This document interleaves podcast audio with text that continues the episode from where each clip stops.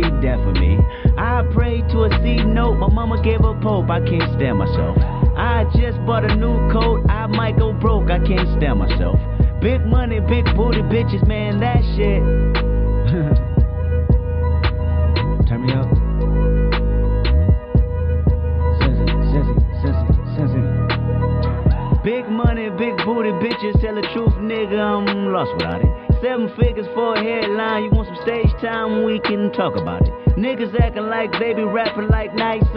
Mic.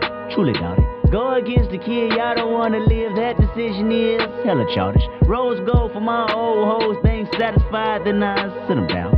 10th grade, I gave her all shade, but now she got some ass, I won't hit it now.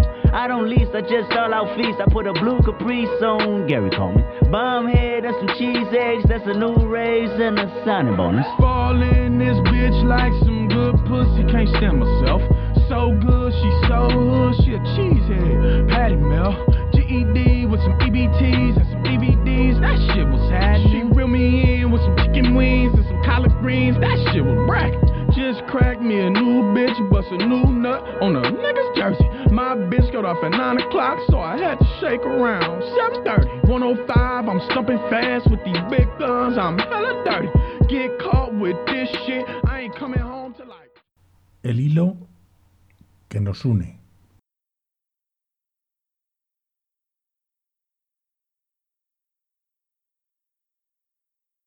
y que yo me la llevé al río creyendo que era mozuela, pero tenía marido. Fue la noche de Santiago y casi por compromiso. Se apagaron los faroles y se encendieron los grillos. En las últimas esquinas toqué sus pechos dormidos y se me abrieron de pronto como ramos de jacintos.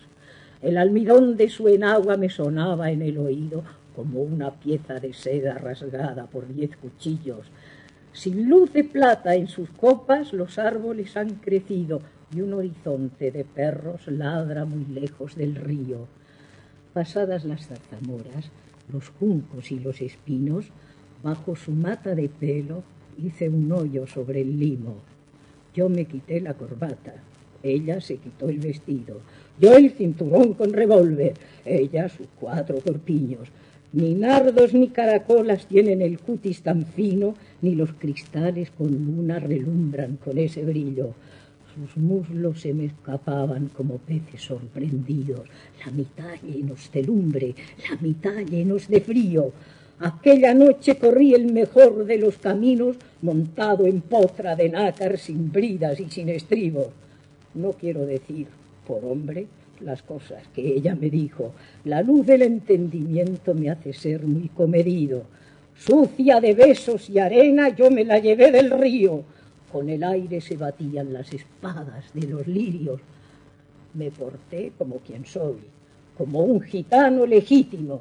Le regalé un costurero grande de raso pajizo y no quise enamorarme porque teniendo marido me dijo que era mozuela cuando la llevaba al río. Buenos días, buenas tardes o buenas noches. Ya sabéis, cualquier hora es buena para hablar de poesía. Hoy Federico García Lorca. Fue muchas cosas, pero quizá principalmente fue poeta y dramaturgo, es verdad. No tenemos registros de voz de Federico, así que para este programa hemos elegido una buena amiga suya, Margarita Sirgu, que ha puesto a voz muchos de sus poemas y algunas de las de los cantantes que, que le han puesto música. Disfrutadlo, merece la pena. Los caballos negros son, las herraduras son negras. Sobre las capas relucen manchas de tinta y de cera. Tienen, por eso no lloran, de plomo las calaveras. Con el alma de charol vienen por la carretera, jorobados y nocturnos, por donde animan, ordenan silencios de goma oscura y miedos de fina arena. Pasan si quieren pasar, y ocultan en la cabeza una vaga astronomía de pistolas inconcretas. Oh ciudad de los gitanos, en las esquinas banderas, la luna y la calabaza con las guindas en conserva. Oh ciudad de los gitanos, ciudad de dolor y almizcle con las torres de canela. Cuando llegaba la noche, noche que noche, nochera, los gitanos en sus fraguas forjaban soles y flechas. Un caballo malherido llamaba a todas las puertas. Gallos de vidrio cantaban por Jerez de la frontera. El viento vuelve desnudo la esquina de la sorpresa en la noche platinoche, noche que noche nochera. La Virgen y San José perdieron sus castañuelas y buscan a los gitanos para ver si las encuentran. La Virgen viene vestida con un traje de alcaldesa de papel de chocolate, con los collares de almendras. San José mueve los brazos bajo una capa de seda. Detrás va Pedro Domecq con tres sultanes de Persia. La media luna soñaba un éxtasis de cigüeña. Estandartes y faroles invaden las azoteas. Por los espejos sollozan bailarinas sin caderas. Agua y sombra, sombra y agua por Jerez de la frontera. Oh ciudad de los gitanos, en las esquinas banderas, apaga tus verdes luces que viene la benemérita. Oh ciudad de los gitanos, ¿quién te vio y no te recuerda? Dejadla lejos del mar, sin peines para sus trenchas. Avanzan de dos en fondo a la ciudad de la fiesta. Un rumor de siempre vivas invade las cartucheras. Avanzan de dos en fondo, doble nocturno de tela. El cielo se les antoja una vitrina de espuelas. La ciudad, libre de miedo, multiplicaba sus puertas. Cuarenta guardias civiles entran a saco por ellas. Los relojes se pararon y el coñá de las botellas se disfrazó de noviembre para no infundir sospechas. Un vuelo de gritos largos se levantó en las veletas. Los sables cortan las brisas que los cascos atropellan. Por las calles de penumbra huyen las gitanas viejas con los caballos dormidos y las hortas de moneda. Por las calles empinadas suben las capas siniestras, dejando detrás fugaces remolinos de tijeras. En el portal de Belén los gitanos se congregan. San José, lleno de heridas, amortaja una doncella. Tercos fusiles agudos por toda la noche suenan. La Virgen cura a los niños con salivilla de la estrella, pero la Guardia Civil avanza sembrando hogueras donde joven y desnuda la imaginación se quema. Rosa, la de los camborios, gime sentada en su puerta con sus dos pechos cortados puestos en una bandeja, y otras muchachas corrían perseguidas por sus trenzas en un aire donde estallan rosas de pólvora negra, cuando todos los tejados eran surcos en la tierra, el alba metió sus hombros en largo perfil de piedra. ¡Oh, ciudad de los gitanos! La Guardia Civil se aleja por un túnel de silencio mientras las llamas te cercan. ¡Oh, ciudad de los gitanos! ¿Quién te vio y no te recuerda? Que te busquen en mi frente, juego de luna y arena. Federico García Lorca nació en Fuentevaqueros el 5 de junio de 1898, el mismo año en que España perdía sus colonias.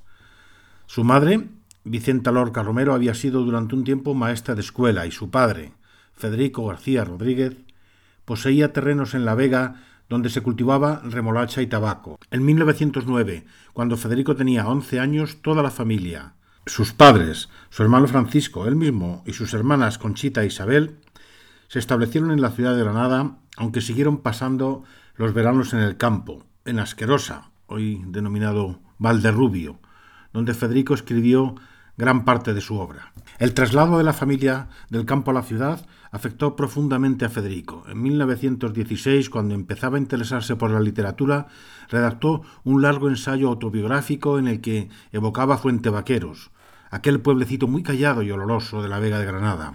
El pueblo está rodeado de chopos que se ríen, cantan y son palacios de pájaros y de sus sauces y zarzales que en el verano dan frutos dulces y peligrosos de coger. Al aproximarse hay gran olor de hinojos y apio, que viven las acequias besando el agua. En verano, el olor es de paja que en las noches, con la luna, las estrellas y los rosales en flor, forma una esencia divina que hace pensar en el espíritu que lo formó. En estas páginas autobiográficas intentó captar sus experiencias en la escuela, los juegos con los amigos, el ambiente de su casa y su asombro ante las desigualdades sociales. Como recordó en una entrevista, mi infancia es aprender letras y música con mi madre, ser un niño rico en el pueblo, un mandón. Como resultado de su nueva vida en Granada, experimentó una sensación de ruptura con aquel pasado en el campo y desde el umbral de la adolescencia exclamó Hoy de niño campesino me he convertido en señorito de ciudad.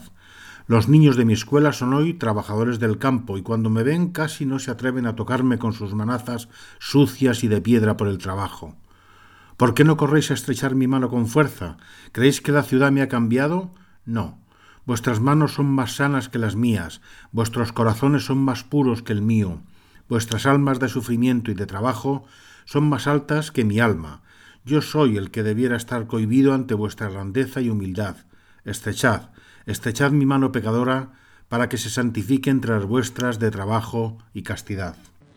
Las piquetas de los gallos cavan buscando la aurora cuando por el monte oscuro baja Soledad Montoya. Cobre amarillo su carne, huele a caballo y a sombra, yunques ahumados sus pechos, gimen canciones redondas. Soledad, ¿por quién pregunta sin compañía y a estas horas?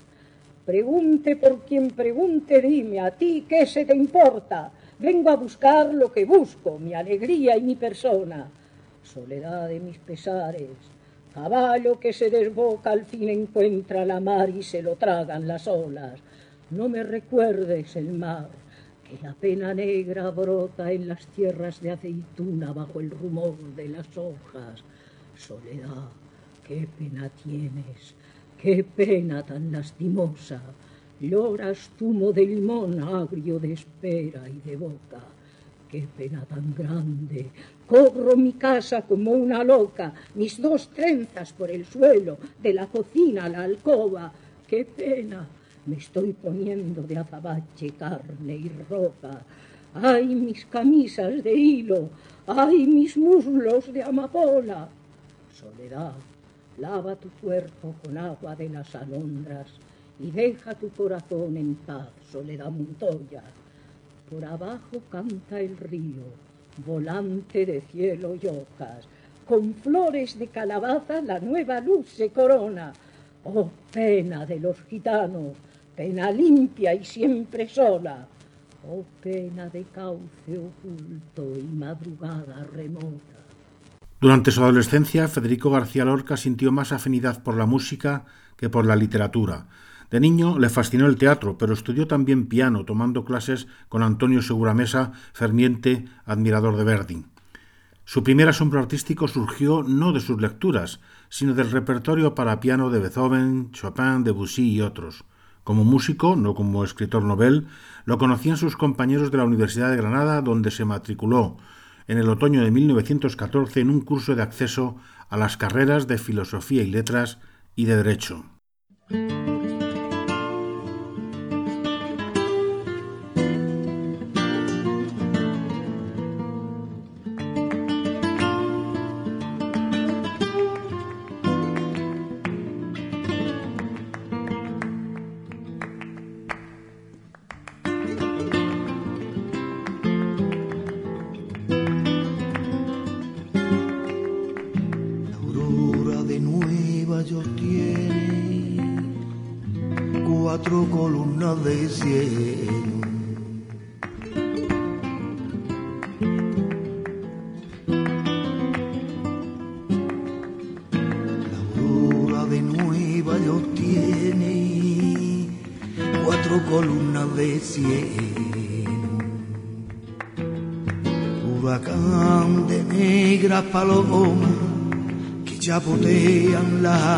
Podrida. La aurora de Nueva York tiene cuatro columnas de cielo. La aurora llega y nadie la recibe en su boca, porque no hay mañana ni esperanza posible. A veces las monedas el enjambre furioso taladran y devora, abandona a un niño.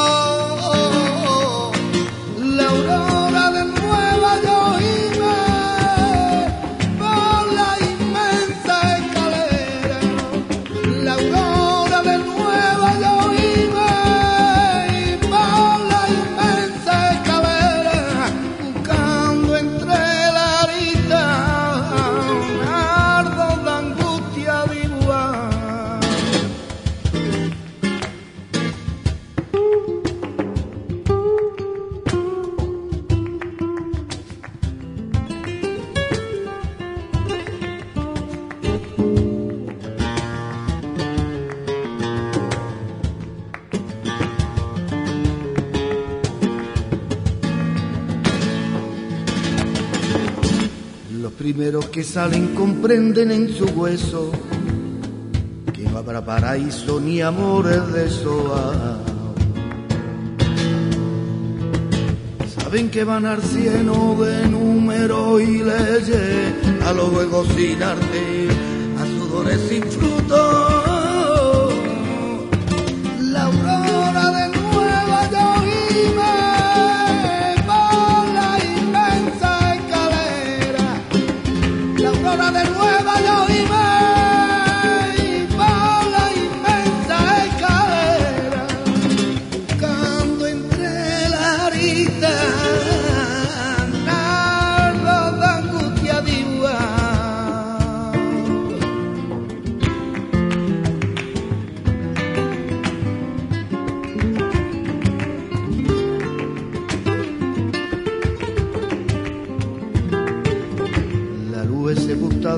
Cadenas y ruido, en impúdico reto de ciencia sin raíces. Por los barrios hay gentes que vacilan insomnes, como recién salía de un naufragio de sangre. La aurora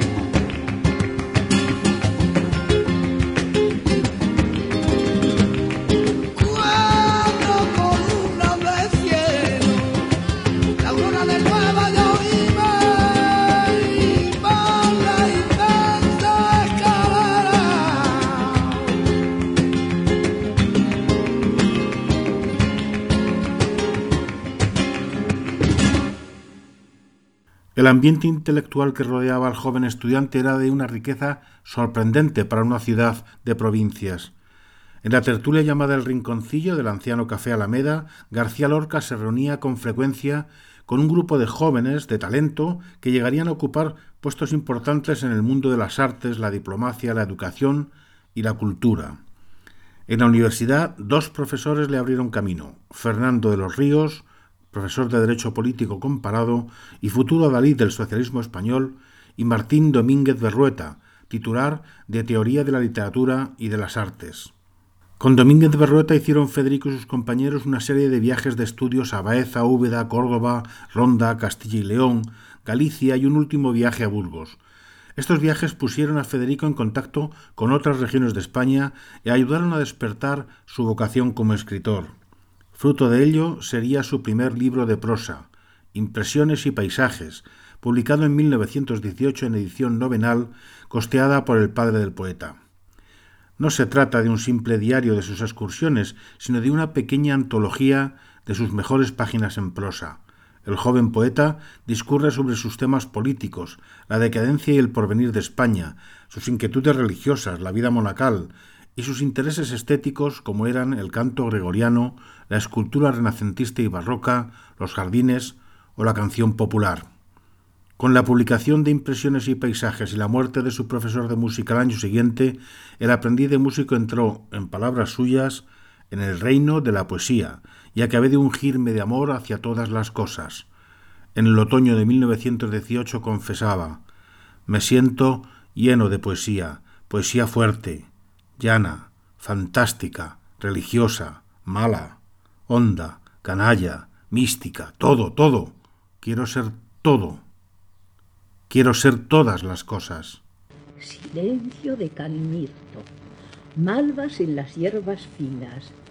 La monja borda lelíes sobre una tela pajiza. Vuelan en la araña gris siete pájaros del prisma. La iglesia gruña a lo lejos como un oso panza arriba.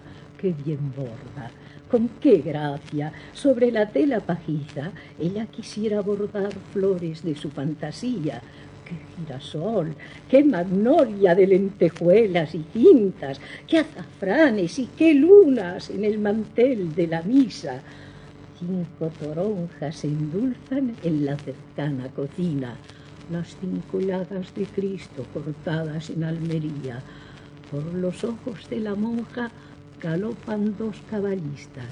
Un rumor último y sordo le despega la camisa y al mirar nubes y montes en las yertas lejanías se quiebra su corazón de azúcar y hierba luisa. Oh, qué llanura empinada con veinte soles arriba, qué ríos puestos de pie vislumbra su fantasía, pero sigue con sus flores, mientras que de pie en la brisa la luz juega el ajedrez alto de la celosía. En la primavera de 1919 varios miembros del Rinconcillo se habían trasladado ya a la capital y en marzo de ese mismo año José Mora Guarnido escribía a Federico desde Madrid. Debías venir aquí. Dile a tu padre en mi nombre que te haría, mandándote aquí, más favor que con haberte traído al mundo. Fue Fernando de los Ríos quien al fin tuvo que convencer a los padres del poeta para que le dejaran salir de Granada y seguir con sus estudios en la residencia de estudiantes de Madrid dirigida por Alberto Jiménez Fraud. Así pasó Federico a formar parte de una institución que pretendía ser, en palabras de su director, un hogar espiritual donde se fragua y depure en corazones jóvenes el sentimiento profundo de amor a la España que se está haciendo, a la que dentro de poco tendremos que hacer con nuestras manos. Fundada a semejanza de los colleges de Oxford y Cambridge, la residencia de estudiantes representaba en aquel entonces un punto de contacto importantísimo entre las culturas española y extranjera. Aquel hervidero intelectual supuso un excelente caldo de cultivo para el desarrollo del poeta. Su vida en la colina de los Chopos le dio una nueva visión de la responsabilidad del artista frente a la sociedad y reforzó su amor por la cultura desde la clásica a la popular española. Así, entre 1919 y 1926, Federico conoció a muchos de los más importantes escritores e intelectuales del país. En la residencia se hizo amigo de Luis Buñuel, de Rafael Alberti o de Salvador Dalí, y además, gracias a la muy activa política cultural de Jiménez Fraud, pasaron por allí numerosos conferenciantes, científicos, músicos y escritores extranjeros. Claudel, Valéry, Tendars, Max Jacobs, Marinetti, Madame Curie, Wells, Le Corbusier, Chesterton, Wanda Lowacka, Ravel, Milhaud, Poulenc y tantos otros.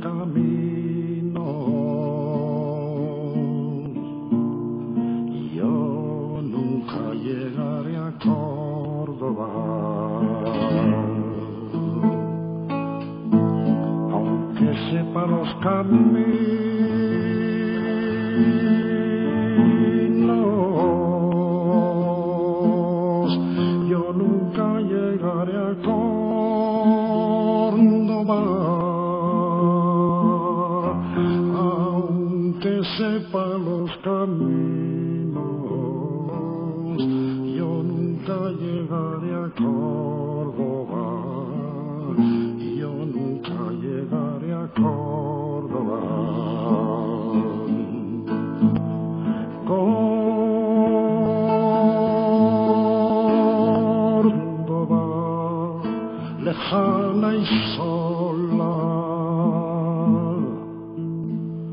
Córdoba,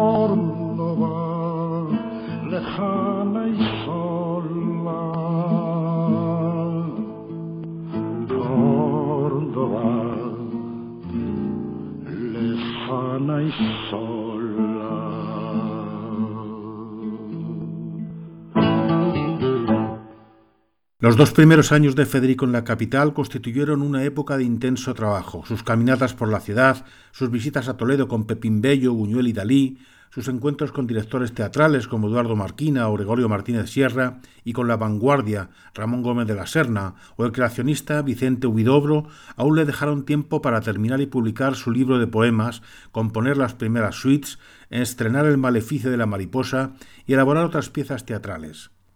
No perdió tampoco la oportunidad de conocer a Juan Ramón Jiménez, a quien acudió con una carta de presentación de Fernando de los Ríos. Ahí va ese muchacho lleno de anhelos románticos. Recíbalo usted con amor, que lo merece. Es uno de los jóvenes en que hemos puesto más esperanzas. Y a la que respondió Juan Ramón de esta manera. Su poeta vino y me hizo una excelentísima impresión. Me parece que tiene un gran temperamento y la virtud esencial, a mi juicio, en arte entusiasmo. te conoce el toro ni la higuera, ni caballos ni hormigas de tu casa. No te conoce el niño ni la tarde, porque te has muerto para siempre. No te conoce el lomo de la piedra, ni el raso negro donde te destrozas. No te conoce tu recuerdo mudo, porque te has muerto para siempre.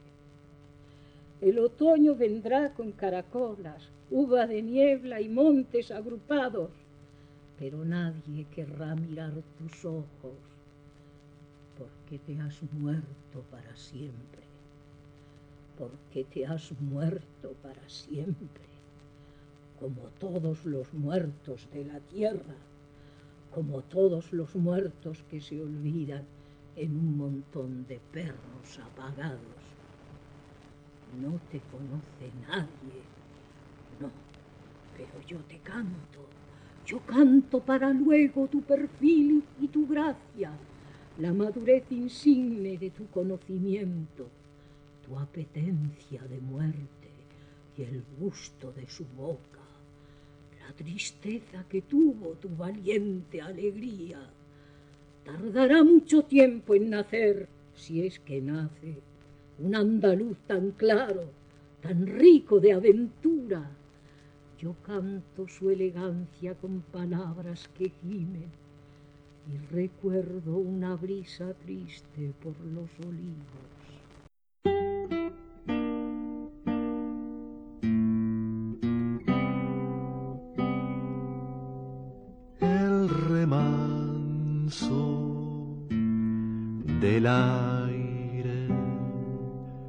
Bajo la rama del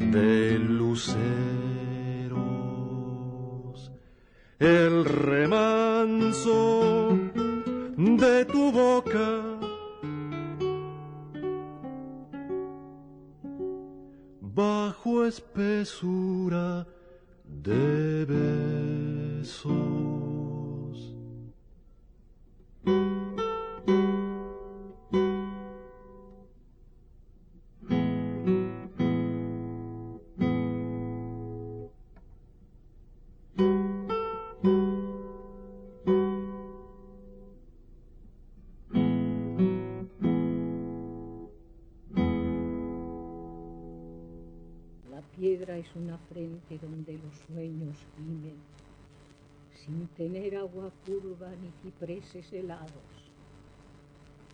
La piedra es una espalda para llevar al tiempo con árboles de lágrimas y cintas y planetas.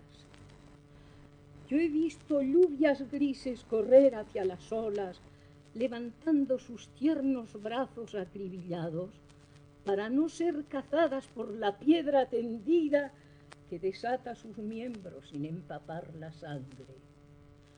Porque la piedra coge simientes y nublados, esqueletos de alondras y lobos de penumbra, pero no da sonidos, ni cristales, ni fuego, sino plazas y plazas, y otras plazas y muros. Ya está sobre la piedra Ignacio el bien nacido.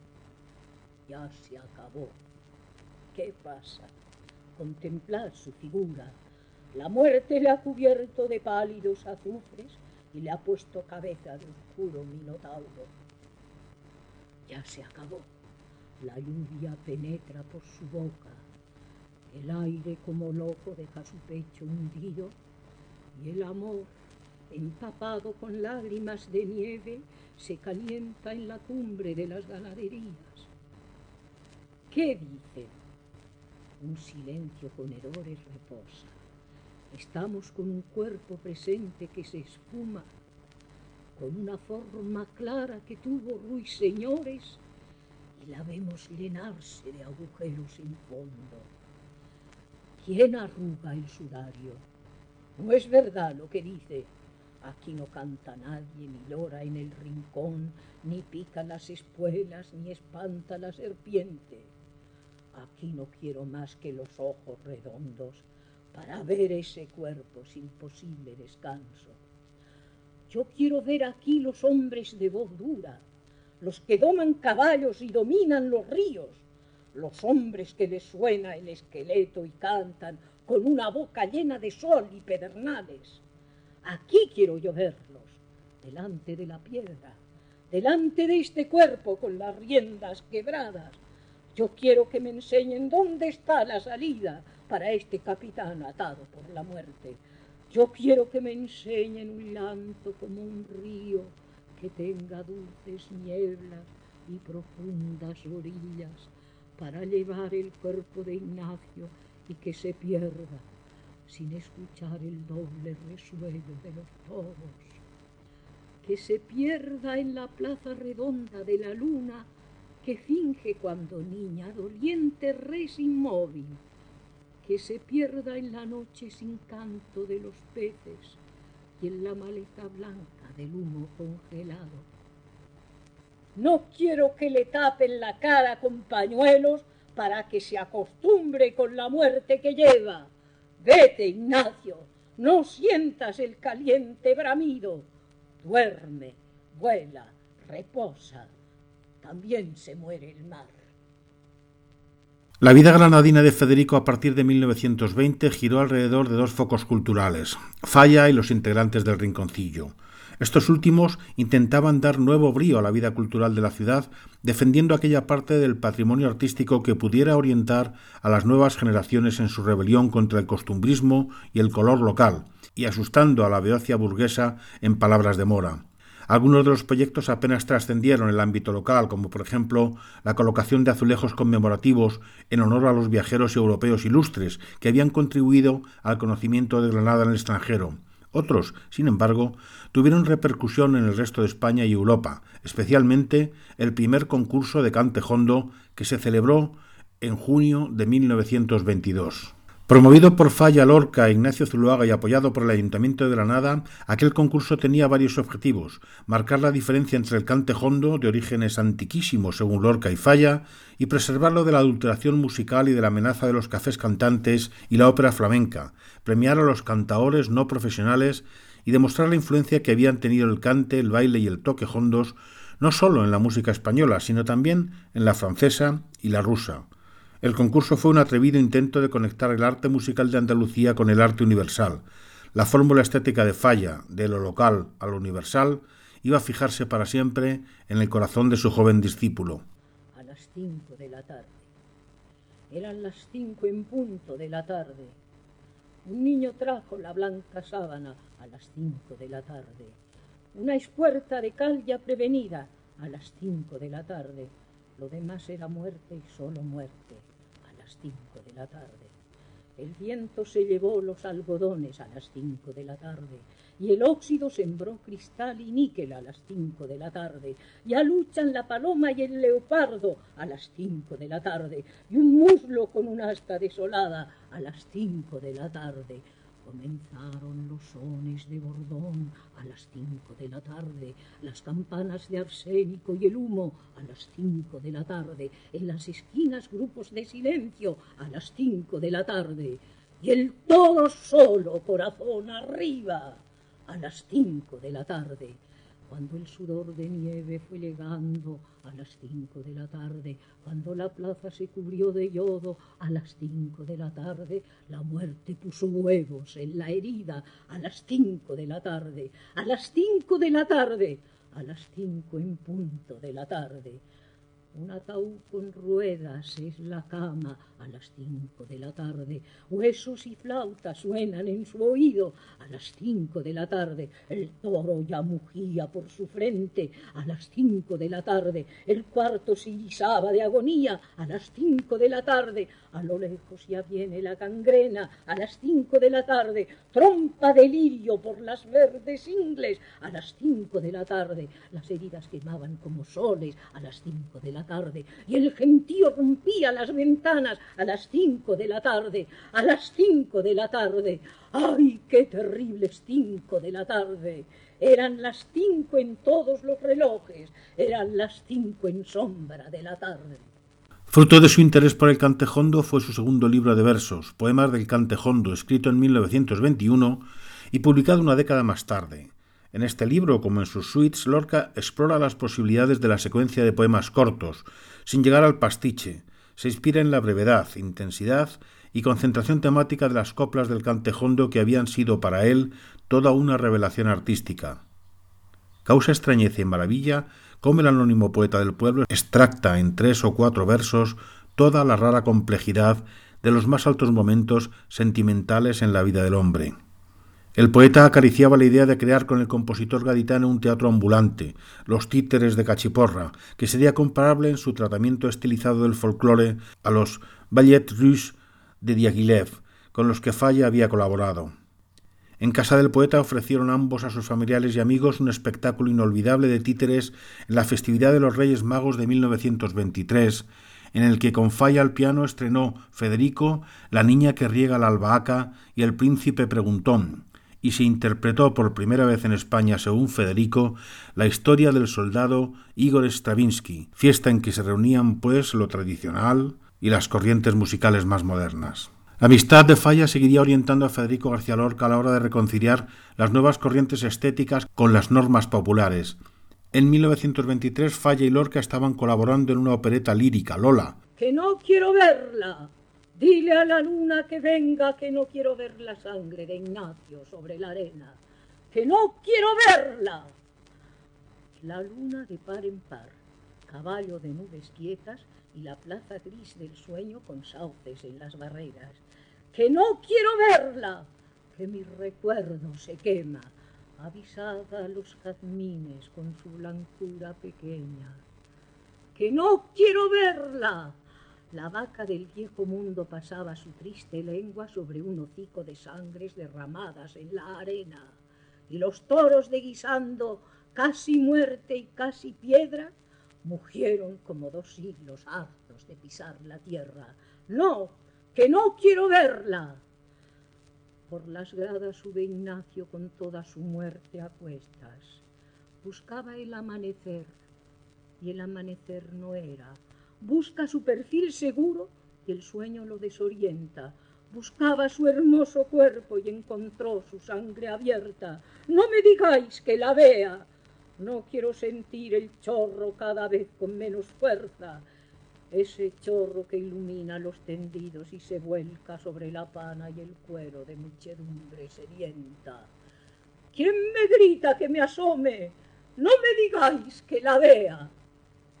No se cerraron sus ojos cuando vio los cuernos cerca, pero las madres terribles levantaron la cabeza y a través de las ganaderías hubo un aire de voces secretas que gritaban a toros celestes mayorales de pálida niebla. No hubo príncipe en Sevilla que compararse le pueda, ni espada como su espada, ni corazón tan de veras, como un río de leones su maravillosa fuerza, y como un torso de mármol su dibujada prudencia. Aire de Roma andaluza le doraba la cabeza, donde su risa era un ardo de de inteligencia.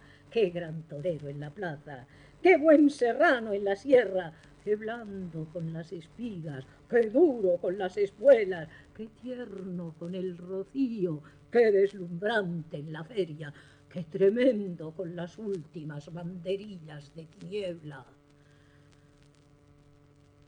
Pero ya duerme sin fin, ya los musgos y la hierba abren con dedos seguros la flor de su calavera, y su sangre ya viene cantando, cantando por marismas y praderas, resbalando por cuernos ateridos, vacilando sin alma por la niebla, tropezando con miles de pezuñas como una larga, oscura, triste lengua para formar un charco de agonía junto al Guadalquivir de las estrellas.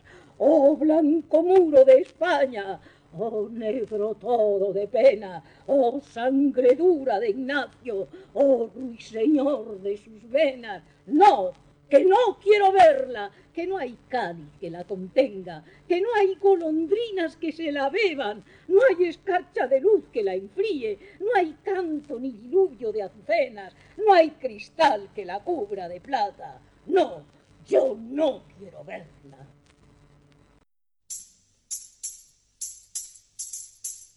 Cuando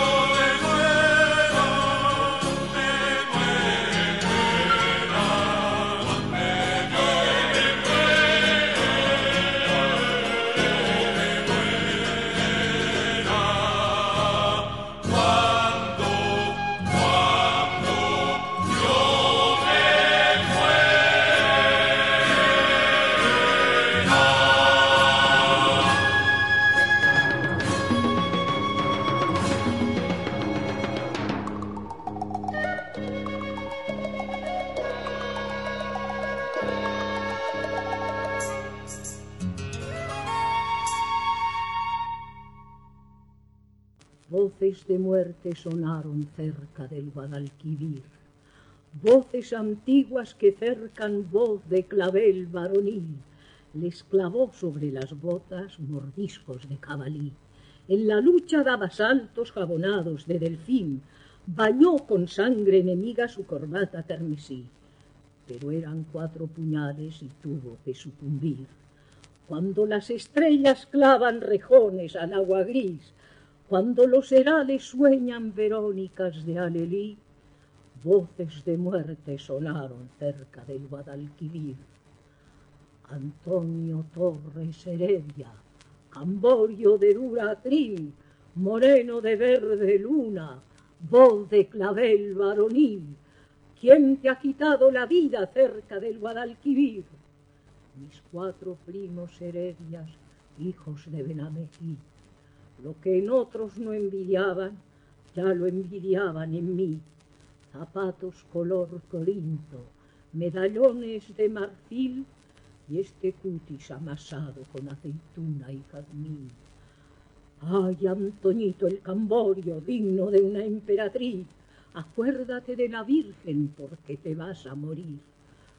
Ay, Federico García, llama a la Guardia Civil ya mi calle se ha quebrado como caña de maíz. Tres golpes de sangre tuvo y se murió de perfil. Viva moneda que nunca se volverá a repetir. Un ángel marchoso pone su cabeza en un cojín. Otros de rubor cansado encendieron un candil. Y cuando los cuatro primos llegan a Benamejí, voces de muerte cesaron cerca del Guadalquivir. En abril de 1925, desde la residencia de estudiantes, Federico anuncia a sus padres que había recibido una invitación para pasar la Semana Santa en Cadaqués con su amigo Salvador Dalí. Dalí me invita espléndidamente. He recibido una carta de su padre, notario de Figueras, y de su hermana, una muchacha de esas que ya es volverse loco de guapas, invitándome también porque a mí me daba vergüenza de presentarme de huésped en su casa, pero son una clase de familia distinta a lo general y acostumbrada a vida social, pues esto de invitar gente a su casa se hace en todo el mundo menos España. Dalí tiene empeño en que trabaje esta Semana Santa en su casa de Cadaqués y lo conseguirá, pues me hace ilusión salir unos días a pleno mar y trabajar, y ya sabéis vosotros cómo el campo y el silencio dan a mi cabeza todas las ideas que tengo. Por la calle brinca y corre caballo de larga cola, mientras juegan o dormitan viejos soldados de Roma. Medio monte de Minervas abre sus brazos sin hojas. Agua en vilo redoraba las aristas de las rocas. Noche de torsos yacentes y estrellas de nariz rota aguarda grietas del alma para derrumbarse toda. De cuando en cuando sonaban blasfemias de cresta roja. Al gemir la santa niña quiebra el cristal de las copas. La rueda afila cuchillos y garfios de aguda comba. Brama el toro de los yunques y Mérida se corona de nardos casi despiertos y tallos de zarzamora. El martirio Flora desnuda se sube por escalerillas de agua. El cónsul pide bandeja para los senos de Olaya. Un chorro de venas verdes le brota de la garganta. Su sexo tiembla enredado como un pájaro en las zarzas. Por el suelo, ya sin norma, brincan sus manos cortadas que aún pueden cruzarse en tenue oración decapitada por los rojos agujeros donde sus pechos estaban, se ven cielos diminutos y arroyos de leche blanca. Mil arbolillos de sangre le cubren toda la espalda y oponen húmedos troncos al bisturí de las llamas. Centuriones amarillos de carne gris desvelada llegan al cielo sonando sus armaduras de plata y mientras vibra confusa pasión de crines y espadas, el cónsul porta en bandeja senos ahumados de Olaya. Infierno y gloria. Nieve ondulada reposa, Olaya pende de largo. Su desnudo de carbón tizna los aires helados. Noche tirante reluce, olalla muerta en el árbol. Tinteros de las ciudades vuelcan la tinta despacio. Negros maniquíes de sastre cubren la nieve del campo en largas filas que gimen su silencio mutilado. Nieve partida comienza, olalla blanca en el árbol. Escuadras de níquel juntan los picos en su costado. Una custodia reluce sobre los cielos quemados entre gargantas de arroyo y ruiseñores en ramos. Saltan vidrios de colores, olalla blanca en lo blanco. Ángeles y serafines dicen santo, santo, santo. Dalí había ingresado en 1922 en la Real Academia de Bellas Artes de San Fernando y vivía en la residencia donde había trabado amistad con el poeta granadino. Durante cinco años, desde 1923 hasta 1928, los mundos artísticos de Dalí y de Federico se compenetraron hasta tal punto que Mario Hernández ha hablado con razón de un periodo daliniano en la obra del poeta y Santos Torroella de una época lorquiana en la del pintor.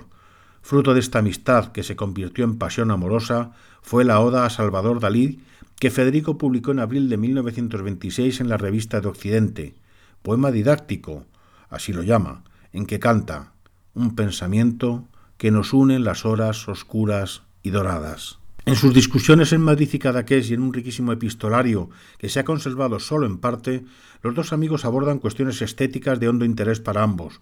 Juntos exploraron la pintura y la poesía contemporánea y el arte del pasado. Cuando Federico preparaba su tragedia Mariana Pineda, en la que intentaba captar la historia de la heroína granadina en bellas estampas románticas, le pidió a Dalí que diseñara el decorado para su estreno en Barcelona en 1927. Otros proyectos se quedaron en pura conversación, como el libro de los putrefactos, una serie de dibujos satíricos de Dalí que iba a incluir un prólogo jamás escrito de Federico. Dalí alentó al granadino en su esfuerzo por comprender la pintura moderna y lo animó como dibujante, reseñando su primera exposición en el verano de 1927 en las Galerías Dalmau de Barcelona, y fue Federico, sin duda, quien más animó a Dalí como escritor.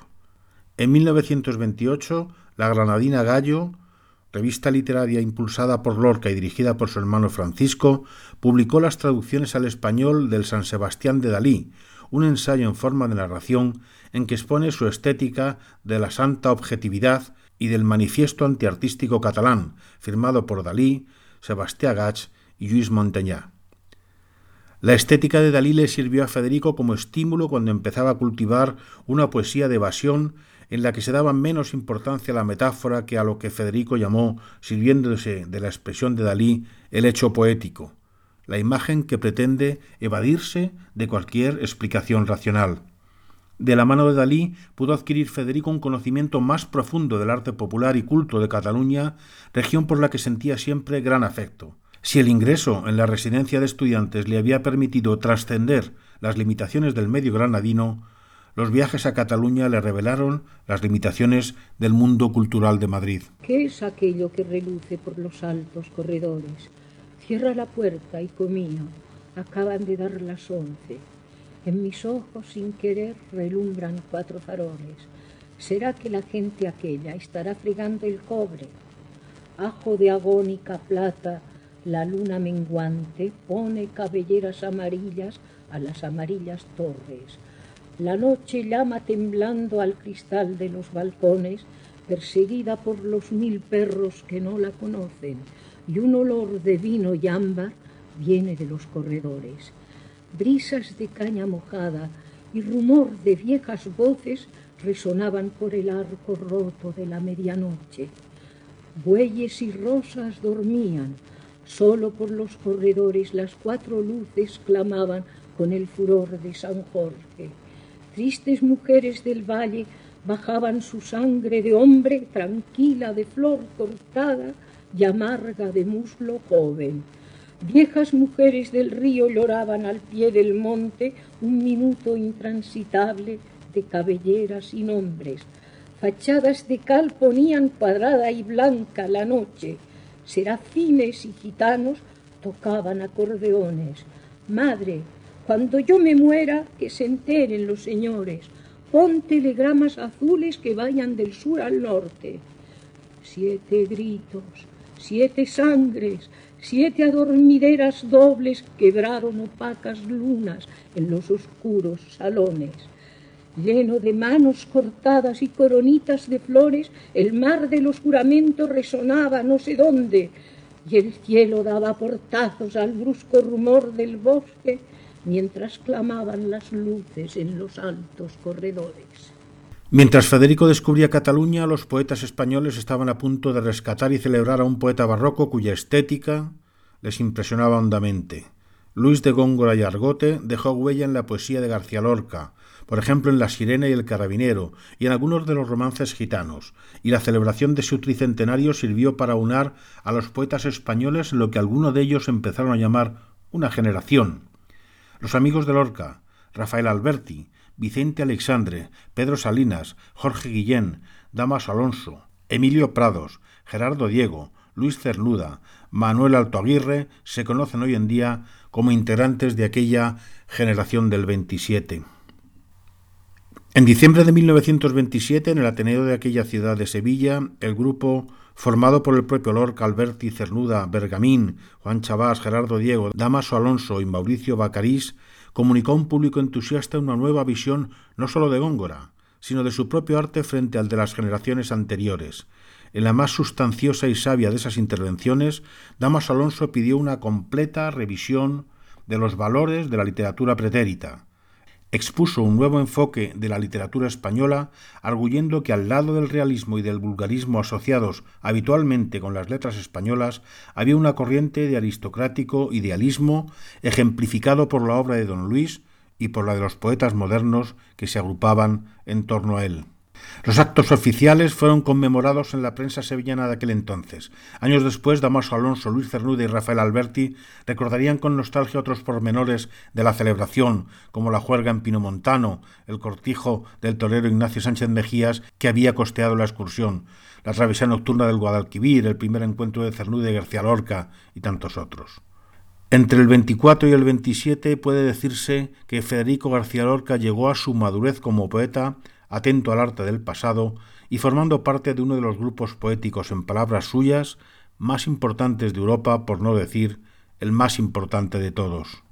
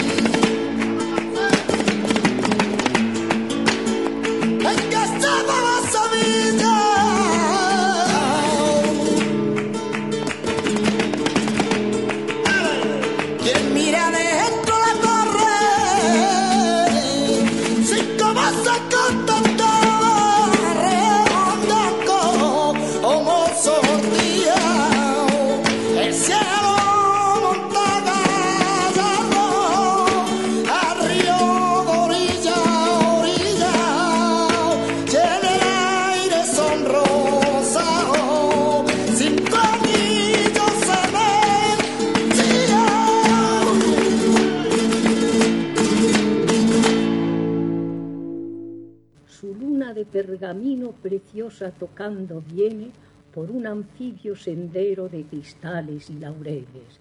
El silencio sin estrellas, huyendo del sonsonete, cae donde el mar bate y canta su noche llena de peces.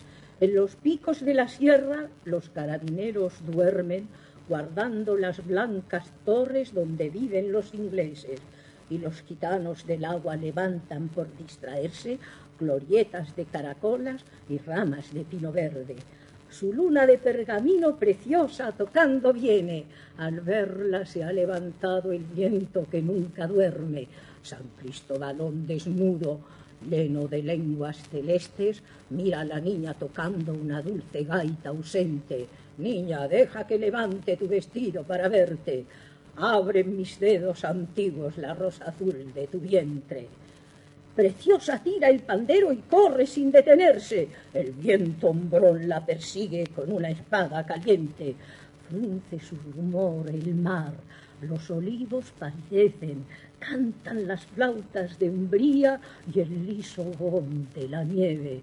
Preciosa, corre, preciosa, que te coge el viento verde. Preciosa, corre, preciosa, míralo por donde viene. Sátiro de estrellas bajas con sus lenguas relucientes. Preciosa, llena de miedo, entra en la casa que tiene más arriba de los pinos el cónsul de los ingleses. Asustados por los gritos, tres carabineros vienen, sus negras capas teñidas y los gorros en las sienes. El inglés da a la gitana un vaso de tibia leche y una copa de ginebra que preciosa no se bebe. Y mientras cuenta llorando su aventura aquella gente, en las tejas de pizarra el viento furioso muere.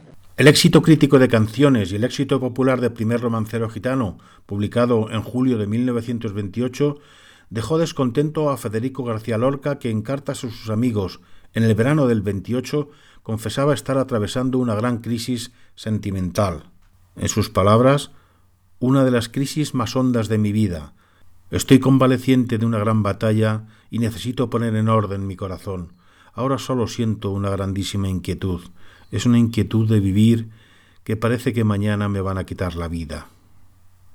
Esta crisis debió de grabarse en septiembre, cuando el poeta recibió en Granada una durísima carta de Dalí sobre el romancero gitano, en la que arguía al pintor catalán que gran parte de la obra estaba ligada en absoluto a las normas de la poesía antigua, incapaz de emocionarnos, y que el libro pecaba de costumbrismo, y moviéndose dentro de la ilustración y los lugares comunes más estereotipados y más conformistas. La crisis de García Lorca había sido provocada por varias circunstancias vitales. Por una parte, con el éxito popular del romancero surgió una imagen pública que aún pervive de un Lorca costumbrista, cantor de los gitanos, ligado temáticamente al folclore andaluz. El mismo poeta se había quejado de esa imagen antes de que saliera el romancero e incluso antes de la publicación de canciones en una carta a Jorge Guillén de principios de enero de 1927. Me va molestando un poco mi mito de gitanería. Los gitanos son un tema y nada más. Yo podía ser lo mismo poeta de agujas de coser o de paisajes hidráulicos. Además, el gitanismo me da un tono de incultura, de falta de educación y de poeta salvaje que tú sabes bien no soy. No quiero que me encasillen, siento que me va echando cadenas. Por otra parte, mientras Dalí y Luis Buñuel criticaban duramente su obra, Lorca se separó de Emilio Aladrén, un joven escultor con el que había mantenido una fuerte relación afectiva. A pesar de sus preocupaciones y de un horrible verano de sentimientos, el poeta no dejó de trabajar intensamente y se entregó a proyectos nuevos muy distintos al romancero. En Granada se rodeaba de un grupo de amigos jóvenes y editó los dos únicos números de la citada revista Gallo. Envió al crítico de arte Sebastián Gach algunos de sus mejores dibujos y dos poemas en prosa, Nadadora sumergida y Suicidio en Alejandría, que respondían a su nueva manera espiritualista, emoción pura descarnada, desligada del control lógico. Exploró, en una de sus mejores conferencias, el mundo de las nanas infantiles y explicó su nueva teoría de la evasión poética. Durante el invierno de 1928 se propuso estrenar su Aleluya erótica, Amor, de don Perlimplín con Belisa en su jardín, intento frustrado por los censores del régimen de Primo de Rivera. Aun en medio de estos proyectos debió de quedar claro para Lorca que necesitaba desvincularse durante cierto tiempo del ambiente andaluz y de su círculo madrileño de amigos. En 1929, Fernando de los Ríos, antiguo maestro de Federico y amigo de la familia, propuso que el joven poeta le acompañara a Nueva York, donde tendría la oportunidad de aprender inglés, de vivir por primera vez en el extranjero y quizás de renovar su obra. Se embarcaron en el Olympic, buque hermano del Titanic, y arribaron el 26 de junio. En la mitad del barranco las navajas de Albacete, bellas de sangre contraria, relucen como los peces. Una dura luz de naipe recorta en el agrio verde caballos enfurecidos y perfiles de jinetes. En la copa de un olivo loran dos viejas mujeres. El toro de la reyerta se sube por las paredes. Ángeles negros traían pañuelos y agua de nieve. Ángeles con grandes alas de navajas de Albacete. Juan Antonio el de Montilla rueda muerto la pendiente, su cuerpo lleno de lirios y una granada en las sienes. Ahora monta cruz de fuego, carretera de la muerte. El juez con guardia civil por los olivares viene, sangre resbalada gime muda canción de serpiente. Señores guardias civiles, aquí pasó lo de siempre. Han muerto cuatro romanos y cinco cartagineses. La tarde loca de higueras y de rumores calientes cae desmayada en los muslos heridos de los jinetes, y ángeles negros volaban por el aire de poniente, ángeles de largas trenzas y corazones de aceite. La estancia en Nueva York fue, en palabras del propio poeta, una de las experiencias más útiles de mi vida. Los nueve meses que pasó en Nueva York y Vermont y luego en Cuba hasta junio de ese año cambiaron su visión de sí mismo y de su arte. Fue esta su primera visita al extranjero, su primer encuentro con la diversidad religiosa y racial, su primer contacto con las grandes masas urbanas y con un mundo mecanizado. Casi podría decirse que su viaje a Nueva York representó su descubrimiento de la modernidad. Allí exploró el teatro en lengua inglesa, Paseó por el barrio de Harlem con la novelista negra Nella Larsen, escuchó jazz y blues, conoció el cine sonoro, leyó a Walt Whitman y a Eliot y se dedicó a escribir uno de sus libros más importantes, el que se publicó cuatro años después de su muerte con el título de Poeta en Nueva York. En marzo de 1930 Lorca salió de Nueva York en tren con rumbo a Miami, donde se embarcó para Cuba. Antes de su llegada, su visión de la isla era, según él mismo reconoció, puramente pintoresca. Al pensar en el paisaje cubano y en el tono poético de la isla, recordaba las deliciosas litografías de las cajas de habanos que había visto de niño. En La Habana, Lorca experimentó una sensación de libertad y de alivio, dejando atrás la ciudad de los rascacielos. Nueva York de cieno, Nueva York de alambre y muerte. Llegó a la América con raíces, la América de Dios, la América española, como la llamaría en una conferencia. Después del periodo neoyorquino, tuvo en La Habana su primer contacto con un país extranjero de habla española. Entre el 7 de marzo y el 12 de junio de 1930 vivió unos días intensos y alegres. Dio una serie de conferencias con enorme éxito en la Institución Hispano-Cubana de Cultura. Exploró la cultura y la música afrocubanas y compuso un son basado en los ritmos de los negros. Conversó sobre la música y el folclore con el matrimonio Antonio Quevedo y María Muñoz. Trabajó en su drama homoerótico El Público y gozó de amistades nuevas y antiguas. Coincidió en La Habana con los españoles Adolfo Salazar y Gabriel García Maroto y se reunió de nuevo con otro amigo entrañable de sus primeros años madrileños, el escritor y diplomático José María Chacón y Calvo. Paseó por las calles de La Habana con el guatemalteco Luis Cardoza y Aragón, y juntos visitaron el famoso Teatro Alhambra, donde se representaban espectáculos satíricos. Escenario vivo esperpento de la sensualidad habanera saturada de alegría y de humor, de indignación popular. Conoció también a los hermanos Loinaz, Dulce María, Flor, Enrique y Carlos Manuel en su casa encantada del barrio del Vedado. Esta isla es un paraíso, Cuba. Si yo me pierdo, que me busquen en Andalucía o en Cuba. Volvió a España en el Manuel Arnús, sintiéndose renovado, hablando de la reforma del teatro español y listo para participar en proyectos culturales como La Barraca.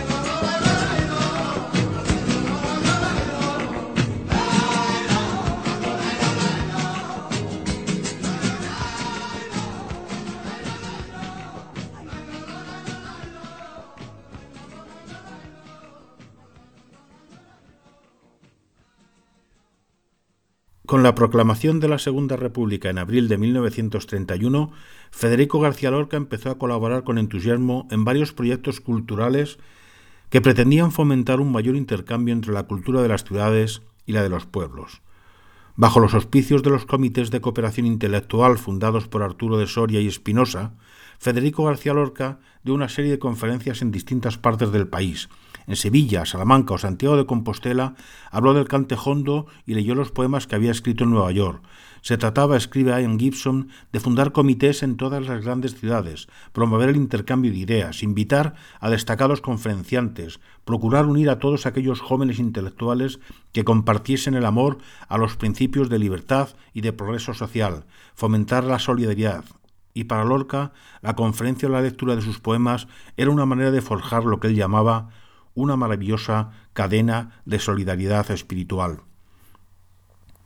La aportación más importante de Federico García Lorca a la política cultural de la República fue sin duda la organización del Teatro Universitario La Barraca, grupo que dirigió junto con Eduardo Ugarte y que a partir de verano de 1932 representó obras del teatro clásico español en diversos pueblos de España.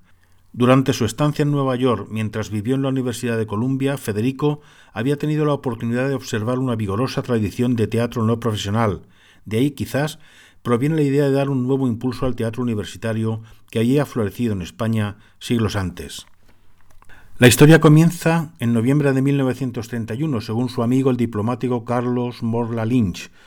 Muy entrada la noche interrumpe Federico en la tertulia con impetuosidad de ventarrón. Se trata de una idea nueva que ha surgido con la violencia de una erupción, en su espíritu en constante efervescencia, concepción seductora de vastas proporciones, construir una barraca con capacidad para 400 personas, con el fin de salvar al teatro español y de ponerlo al alcance del pueblo. Se darán en el galpón obras de Calderón de la Barca, de Lope de Vega, comedias de Cervante, resurrección de la farándula ambulante de los tiempos pasados, Aquí Federico se encumbra a las nubes. Llevaremos, dice, la barraca a todas las regiones de España. Iremos a París, América, al Japón.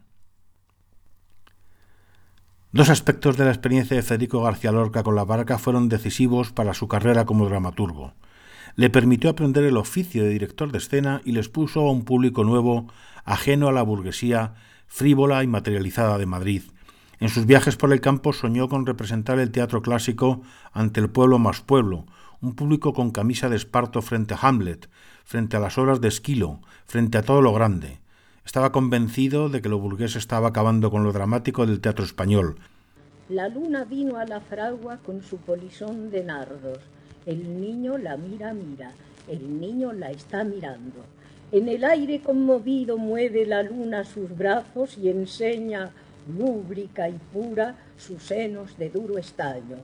Huye, luna, luna, luna. Si vinieran los gitanos, harían con tu corazón collares y anillos blancos. Niño, déjame que baile. Cuando vengan los gitanos, te encontrarán sobre el yunque con los ojillos cerrados. Huye, luna, luna, luna, que ya siento sus caballos. Niño, déjame, no pises mi blancor almidonado. El jinete se acercaba tocando el tambor del llano. Dentro de la fragua el niño tiene los ojos cerrados. Por el olivar venían bronce y sueño los gitanos, las cabezas levantadas y los ojos entornados. ¿Cómo canta la zumaya? ¡Ay, cómo canta en el árbol! Por el cielo va la luna con un niño de la mano. Dentro de la fragua lloran dando gritos los gitanos. El aire la vela vela, el aire la está velando.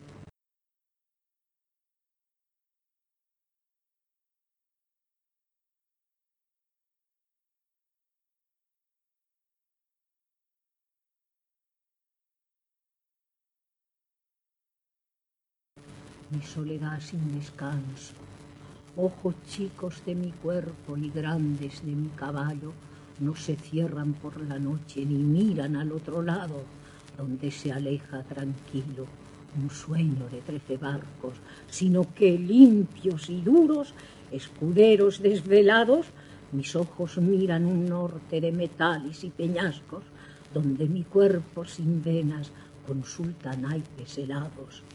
Los densos bueyes del agua embisten a los muchachos que se bañan en las lunas de sus cuernos ondulados, y los martillos cantaban sobre los yunques sonámbulos el insomnio del jinete y el insomnio del caballo.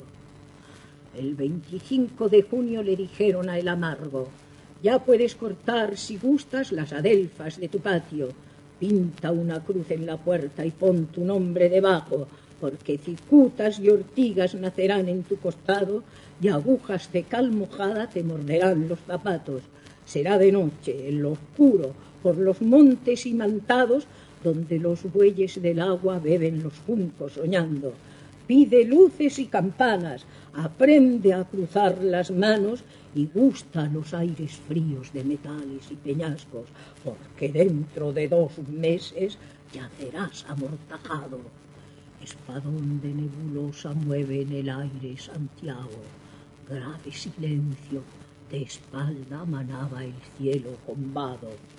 El 25 de junio abrió sus ojos amargo y el 25 de agosto se tendió para cerrarlos.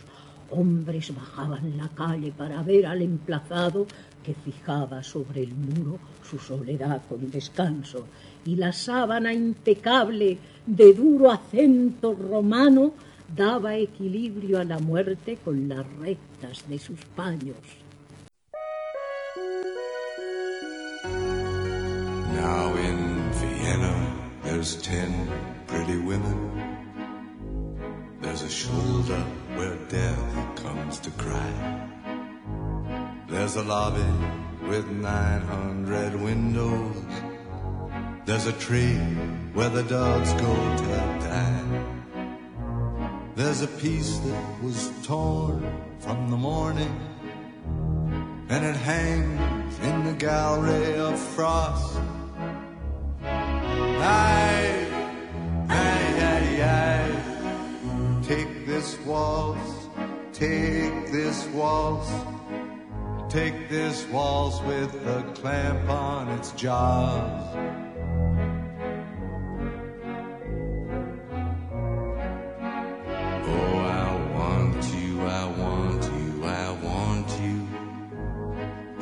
Chair with a dead magazine. In the cave at the tip of the lily. In some hallway where love's never been. On our bed where the moon has been sweating. In a cry filled with footsteps and sand. I, I, I, take this waltz, take this waltz, take its broken waist in your hand.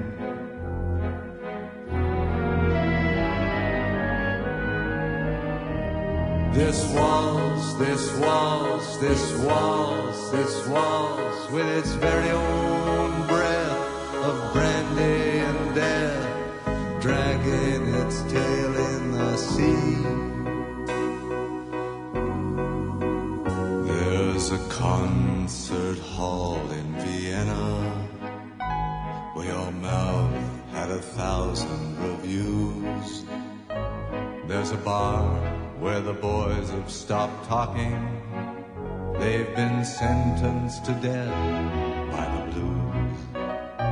Ah, but who is it climbs to your picture with a garland of freshly cut tears?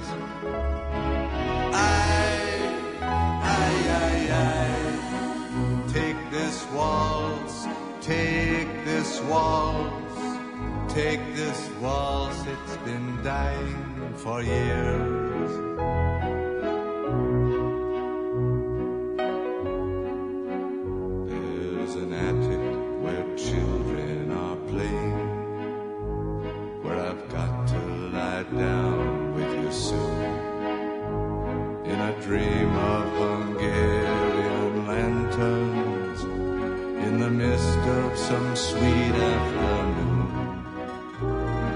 I'll see what you've chained your sorrow. All your sheep and your lilies of snow. Aye, aye, aye, aye. Take this waltz, take this waltz. With its I'll never forget you, you know.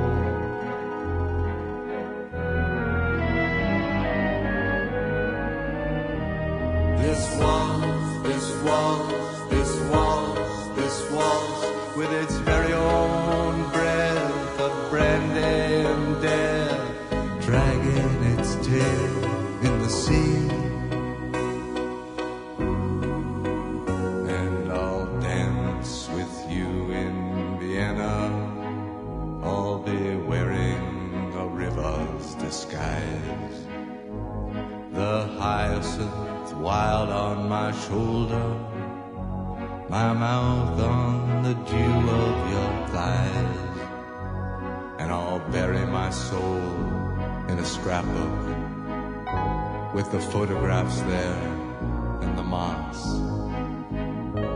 And I'll yield to the flood of your beauty, my cheap violin and my cross. And you'll carry me down on your dancing to the pools that you lift on your wrist. Oh, my love, take this waltz, take this waltz. It's yours now, it's all that there is.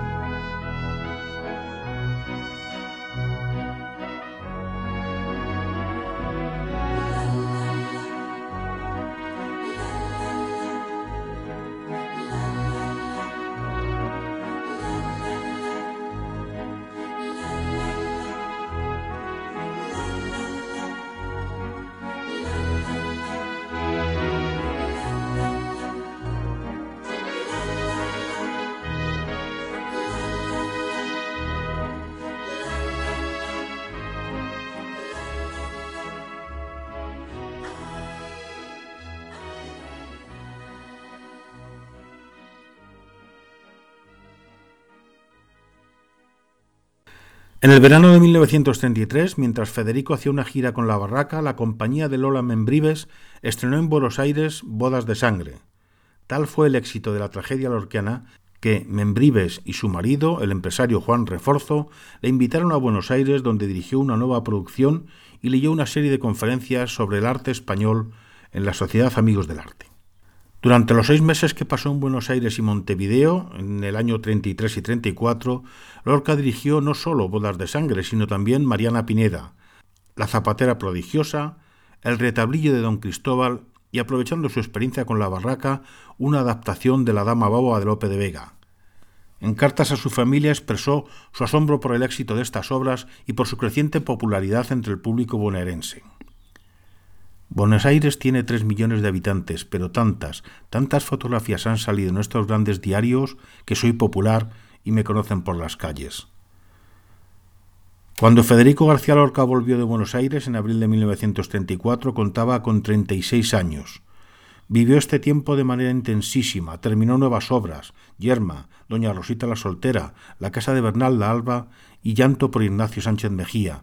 Revisó libros ya escritos, El poeta en Nueva York, Iván del Tamarit y Suites. Hizo una larga visita a Barcelona para dirigir sus obras, leer sus poemas y dar alguna conferencia, y meditó con ilusión sobre proyectos futuros que iban desde una versión musicalizada de sus títeres de cachiporra a dramas sobre temas sexuales, sociales y religiosos. Entre 1934 y 1936 dirigió sus esfuerzos en gran medida a la renovación del teatro español con su propia obra y a través de la barraca y de la organización de clubes teatrales como el Anfístora, fundado por Pura, Maortua de Ucelay, y agrupaciones que deberían estrenar obras clásicas o modernas que hubieran sido ignoradas por el teatro comercial. Con gran vehemencia reclamó una vuelta a la tragedia y al teatro de contenidos sociales candentes. En sus entrevistas insistió Lorca más que nunca en la responsabilidad social del artista, especialmente en la del dramaturgo, pues éste podía poner en evidencia morales viejas o equivocadas. Se entregó como siempre a la creación poética, pero su poesía se levanta de la página y desde el escenario llega a un público más amplio. En una velada del Teatro Español en que Margarita Sirgu ofreció a los actores de Madrid una representación especial de Yerma, salió al escenario Federico para defender su visión del teatro acción social. Yo no hablo esta noche como autor ni como poeta, ni como estudiante sencillo del rico panorama de la vida del hombre, sino como ardiente apasionado del teatro y de su acción social. El teatro es uno de los más expresivos y útiles instrumentos para la educación de un país y el barómetro que marca su grandeza o su descenso. Un teatro sensible y bien orientado en todas sus ramas, desde la tragedia al vodevil, puede cambiar en pocos años la sensibilidad de un pueblo, y un teatro destrozado, donde las pezuñas sustituyen a las alas, puede achabacanar a una nación entera. El teatro es una escuela de llanto y de risa y una tribuna libre donde los hombres pueden poner en evidencia morales viejas o equivocadas y explicar con ejemplos vivos normas eternas del corazón y el sentimiento del hombre. Mientras pronunciaba Federico estas palabras, Yerma era atacada por la prensa de derechas como obra inmoral y pornográfica. No sea poco Lorca, insistió en la autoridad oral y estética que deberían compartir el dramaturgo y los actores y esperaba luchar para seguir conservando la independencia que me salva, para calumnias, horrores y sanbenitos que empiecen a colgar sobre mi cuerpo. Tengo una lluvia de risas de campesino para mi uso particular. En mayo de 1936, un periódico madrileño publica una brevísima nota sobre los proyectos de Federico. El poeta estaba a punto de cumplir 38 años. Casi había terminado su drama de la sexualidad andaluza, La casa de Bernarda Alba, y llevaba muy adelantada una comedia sobre temas políticos, la llamada Comedia sin título o El sueño de la vida, y estaba trabajando en una obra nueva titulada Los sueños de mi prima Aurelia, elegida de su niñez en la Vega de Granada. Planeaba otro viaje a América, esta vez a México, donde esperaba reunirse con Margarita Sirgu. Estaba, pues, rebosante de proyectos, con la sensación de que en el teatro no era más que un novel. Yo no he alcanzado un plano de madurez aún, me considero todavía un auténtico novel. Estoy aprendiendo a manejarme en mi oficio. Hay que ascender por peldaños. Lo contrario es pedir a mi naturaleza y a mi desarrollo espiritual y mental lo que ningún autor da hasta mucho más tarde. Mi obra apenas está comenzada un bello niño de junco, anchos hombros, fino talle, piel de nocturna manzana, boca triste y ojos grandes, nervio de plata caliente, ronda la desierta calle. Sus zapatos de charol rompen las dalias del aire con los dos ritmos que cantan breves lutos celestiales en la ribera del mar no hay palma que se le iguale, ni emperador coronado, ni lucero caminante. Cuando la cabeza inclina sobre su pecho de jaspe, la noche busca llanuras porque quiere arrodillarse. Las guitarras suenan solas para San Gabriel Arcángel, domador de palomillas y enemigo de los sauces. San Gabriel, el niño llora en el vientre de su madre, no olvides que los gitanos te regalaron el traje. Anunciación de los reyes, bien lunada y mal vestida, abre la puerta al lucero que por la calle venía. El arcángel San Gabriel, entre azucena y sonrisa, bisnieto de la Giralda, se acercaba de visita. En su chaleco bordado, grillos ocultos palpitan. Las estrellas de la noche se volvieron campanillas. San Gabriel, Aquí me tienes con tres clavos de alegría. Tu fulgor abre jazmines sobre mi cara encendida. Dios te salve, anunciación, morena de maravilla. Tendrás un niño más bello que los tallos de la brisa. Ay, San Gabriel de mis ojos, Gabrielillo de mi vida. Para sentarte yo sueño un silón de clavelinas. Dios te salve, anunciación, bien lunada y mal vestida tu niño tendrá en el pecho un lunar y tres heridas. ¡Ay, San Gabriel, que reluces! ¡Gabrielillo de mi vida! En el fondo de mis pechos ya nace la leche tibia. Dios te salve, Anunciación, madre de cien dinastías, áridos lucen tus ojos, paisajes de cabalista. El niño canta en el seno de Anunciación sorprendida tres palas de almendra verde tiemblan en su vocecita. Ya San Gabriel en el aire por una escala subía. Las estrellas de la noche se volvieron siempre vivas. Aunque Federico detestaba la política partidaria y resistió la presión de sus amigos para que se hiciera miembro del Partido Comunista, era conocido como liberal y sufrió con frecuencia las arremetidas de los conservadores por su amistad con Margarita Sirgu o con el ministro socialista Fernando de los Ríos.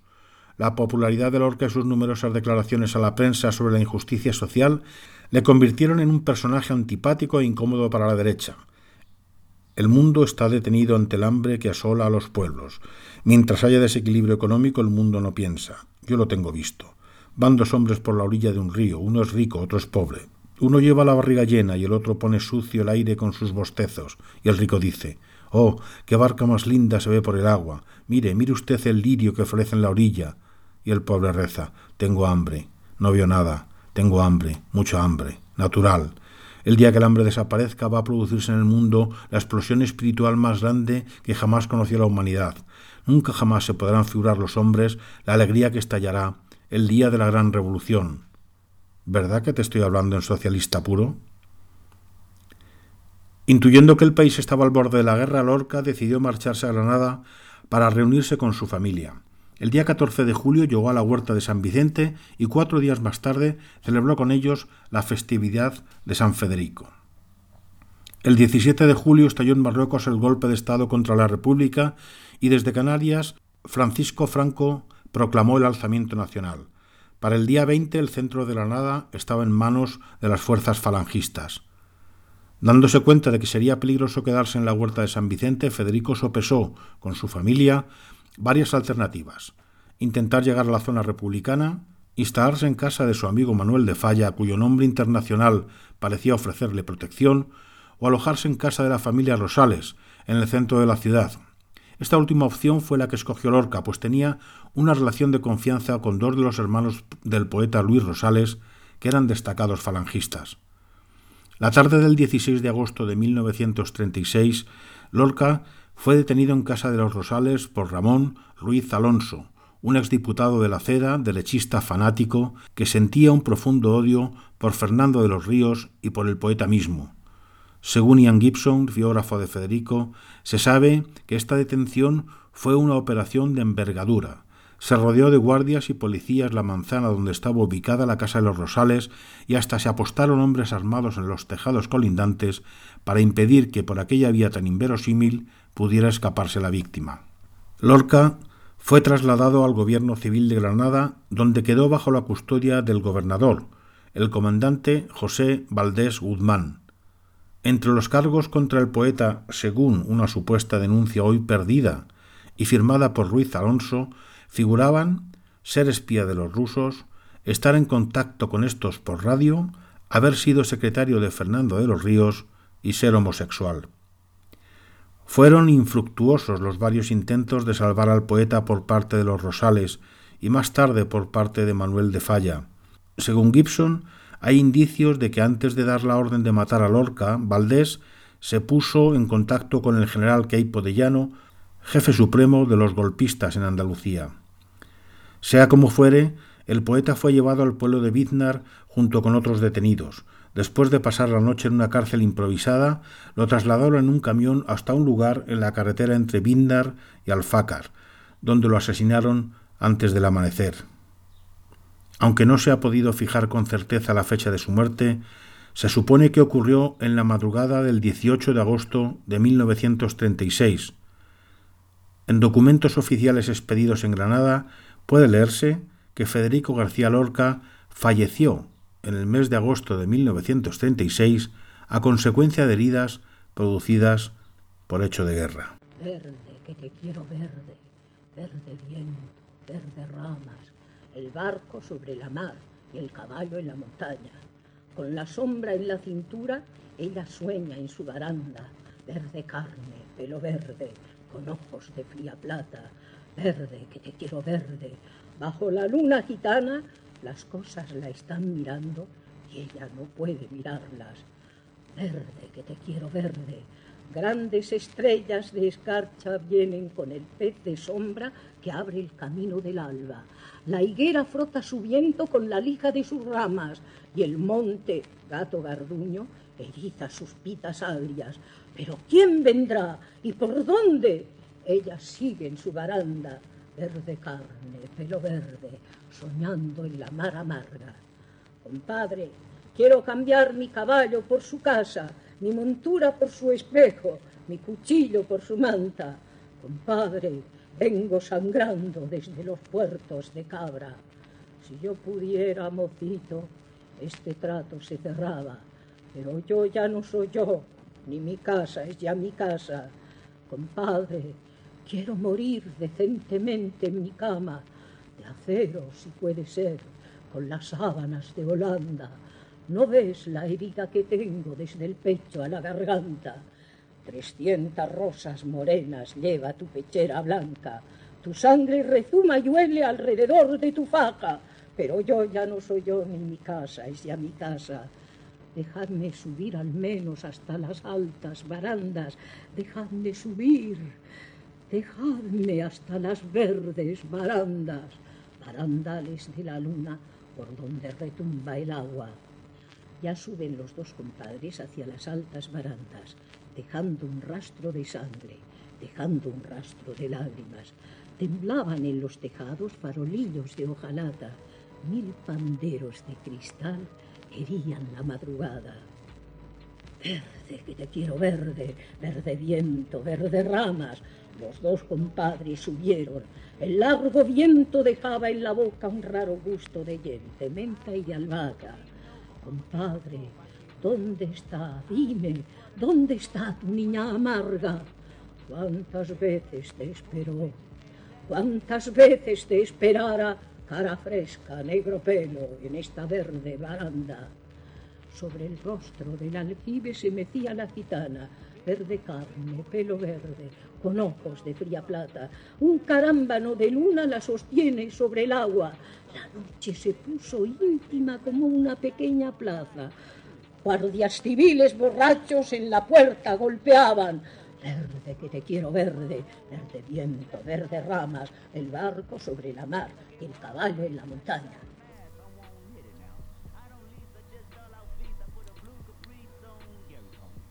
Se acabó. Esto ha sido todo. Este ha sido el Federico García Lorca que os quería mostrar. Gracias a los que habéis estado en este programa, habéis, gracias a los que habéis oído este programa número 30 del hilo que nos une, dedicado a Federico García Lorca. Muchas gracias. dirty. 105, I'm stumping fast with these big guns. I'm hella dirty. Get caught with this shit. I ain't coming